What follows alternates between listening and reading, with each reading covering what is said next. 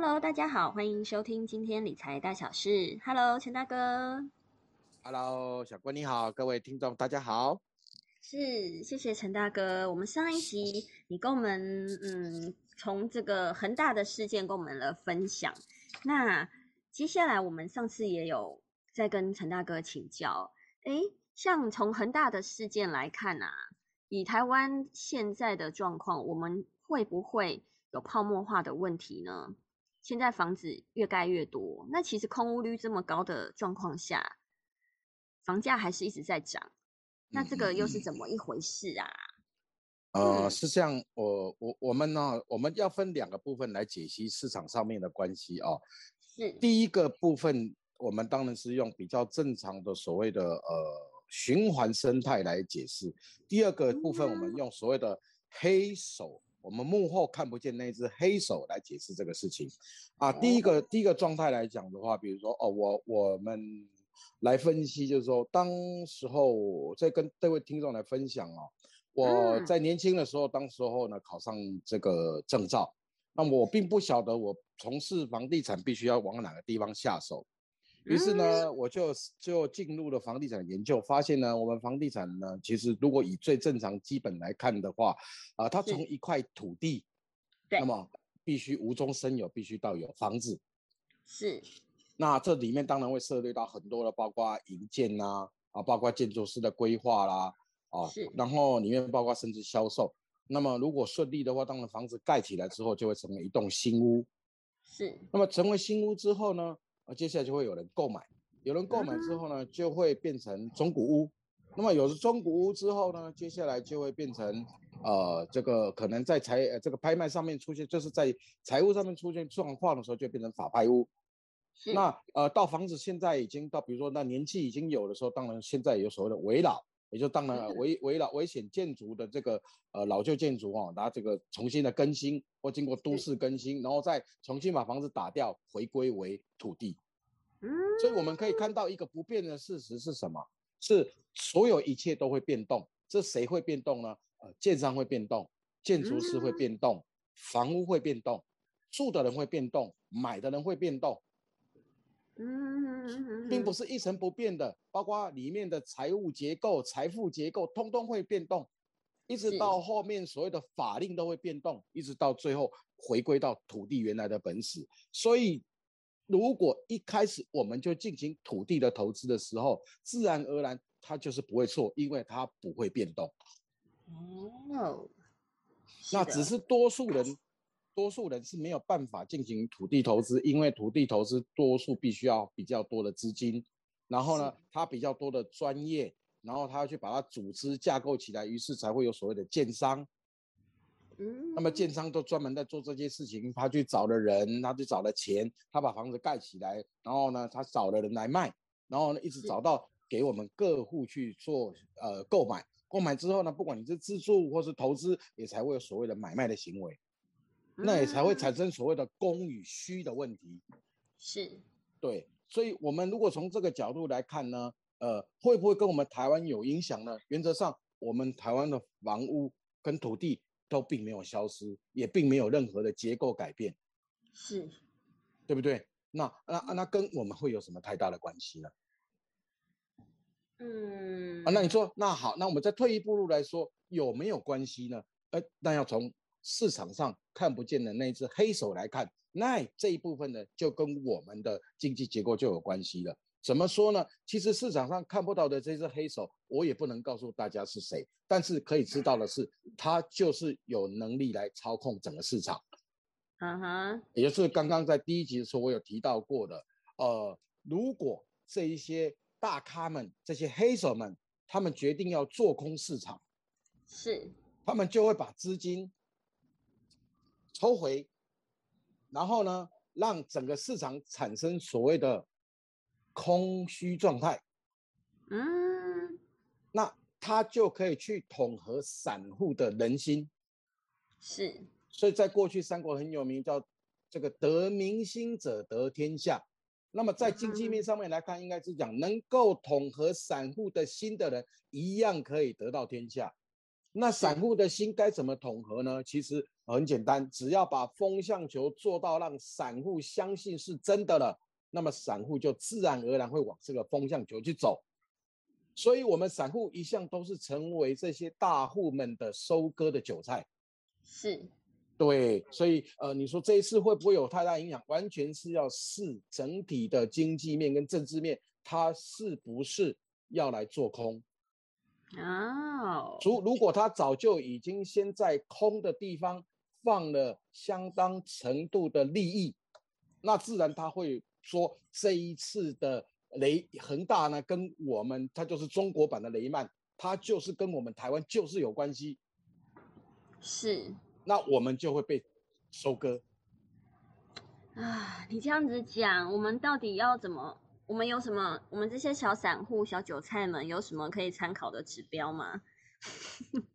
那呃，我们可以从呃，应该这么说，我们可以从目前整个涨势来看。房地产从过去到现在已经走了十三个年头，我们没有办法去掌控。我们它确实是要掌握要跌，这个不我们也不是神，也没有办法去。但是我们可以选择概率。嗯哼，是。也就是说，过去房地产一个周期循环是一年到十年，也就是到第十年的时候，它会做所谓的修正，修正什么两到三成，嗯，休养生息一下。为什么呢？因为他要让银行的那些呆账们呢打消，嗯，让银行再多赚点利息来补这些亏损。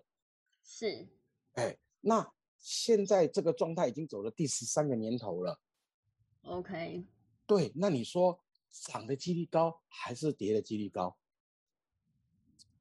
嗯哼，就算要涨，应该空间也不大。是，啊，也不大。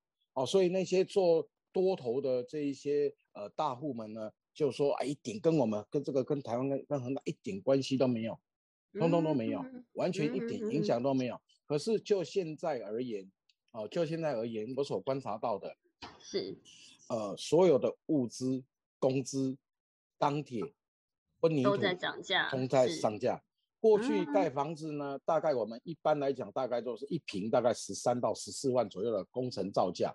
现在呢，都要十七万到十八万啊。那每一平涨四万块的情况之下，原则上就会影响到整栋大楼呢，它整个造价会上至上千万以上的。是啊，上千以上。那上千以上，也就是代表什么？代表投资者的投资成本增加了。是。那投资成本增加的情况之下，土地的融资又减少。嗯，是。那所以对于这些超这些。投这些建商们或这些投资者们，他们相当不利的条件。过去他们买地可以拿到比较多的融资，越多资金代表操控起来就越容易。但是土地融资减少，那么营运成本增加。举一个例子说，我有一个好朋友，他最近在五股拿了一块土地，土地成本造价，他土地成本是十一万，是。那他的建筑成本呢是呃十七万五，所以加起来是二十八万五，再加上。销售利息，这个房子的成本是一平要三十二万。嗯，有人说了，三十二万市场行情目前在卖的呢，新屋大概三十五万，中古屋大概三十万，所以有人说你盖这个房子肯定会赔钱。是，成本很高哎，成本非常高。啊，可是就消费者来讲，他能不能买到便宜的，他也没办法，因为他盖起来的成本就是要三十万。嗯，我想这个是不是全世界的都是在这样子的一个状况下？呃，全世界我倒还没有研究这么深哈，我还没有走向国际观，目前哈 那个还没有研究到这么深。不过啊，这个是以台湾的价状态来，因为我们讲了有这个土地的位置区域性。本来就影响了所有一切一切，因为这块土地如果是在伦敦跟在台北市，那本来就是不一样的结果嘛。是，啊，所以以现在整个市场面来讲的话，目前是的确是比较偏向偏向空头方，也就是所谓偏向这个呃跌势方。是，哦，它比较没有上涨的这个这个层面。那没有上涨的层面的情况之下，呃，这些所谓的黑手们就会利用这个市场上的这个机制呢，来把这个股牌有时候顺势就推倒，是推倒。那推倒之后，其实他们的资金早就已经收在口袋里面了。嗯，哦，所以，所以我个人的看法是，呃，确实会对台湾呃产生某一种程度上面的影响，少则大概是一成，最多大概可以两成到三成。所以，如果各位听众有想要利用这一波啊来进行投资换屋呢，啊，我个人会比较建议呢，是稍微再呃忍耐一下。那么各位也一定会询问我说啊，陈大哥什么时候会开始呢？其实很简单，各位只要注意。银行的利率，还有银行他们放款的宽松度，也就是当资金回流到市场越多的时候，自然而然市场的活络度就越高。对。那如果是资金呢，一直像现在呢，不停的在做减缩，有所谓的这个一这个呃呃房地合一税的一一点一版、二点零版，或者是呃所谓的这个贷款成数的限缩各方面的，假如这些条件持续性的存在，代表着整个资金的活络程度确实呃没有像市场上想象的这么好。嗯。那么自然而然，这个各方面的。呃，这个房价啦什么就没有办法就往一路子在往上投、往上跑，所以就不建议大家进行投资。哦，那等到这个部分呃又资金又开始活络了之后呢，当然呢就可以大家可以呃可以观望之后可以进行投资。哦，那这个有完全是由市场上面他们自然而然这些银行家们呐，这些黑手们呐，因为他们。必须要资金，他们就会有一个解套的方案。这个解套方案也必须公告给大周啊大众知道，所以大家也不大大家也不必说 呃担心说哦我他们知道我不知道，其实他必须每天只是，所以你我们大家看新闻可以看得到嘛，呃银行又升级几码，银行又调降几码，其实这个都是在告诉你一些讯息。哦，是，所以大家也不妨就是在这方面可以再多加琢磨的关心一下。非常谢谢陈大哥，那我就问一个最最最最没有，就是最一般人就是想知道的，如果他现在想要买他的，他们就没有房子，然后租屋租了好久了，那呃我的一些朋友们呢，他会开始有点紧张，他觉得怎么办？房子怎么都一直越来越高，然后哪里都一平都至少都要一千万以上，也买不到房子。对，所以他们其实大家内心会有一些隐忧，就是说会不会又一直上去更晚买更买不到了？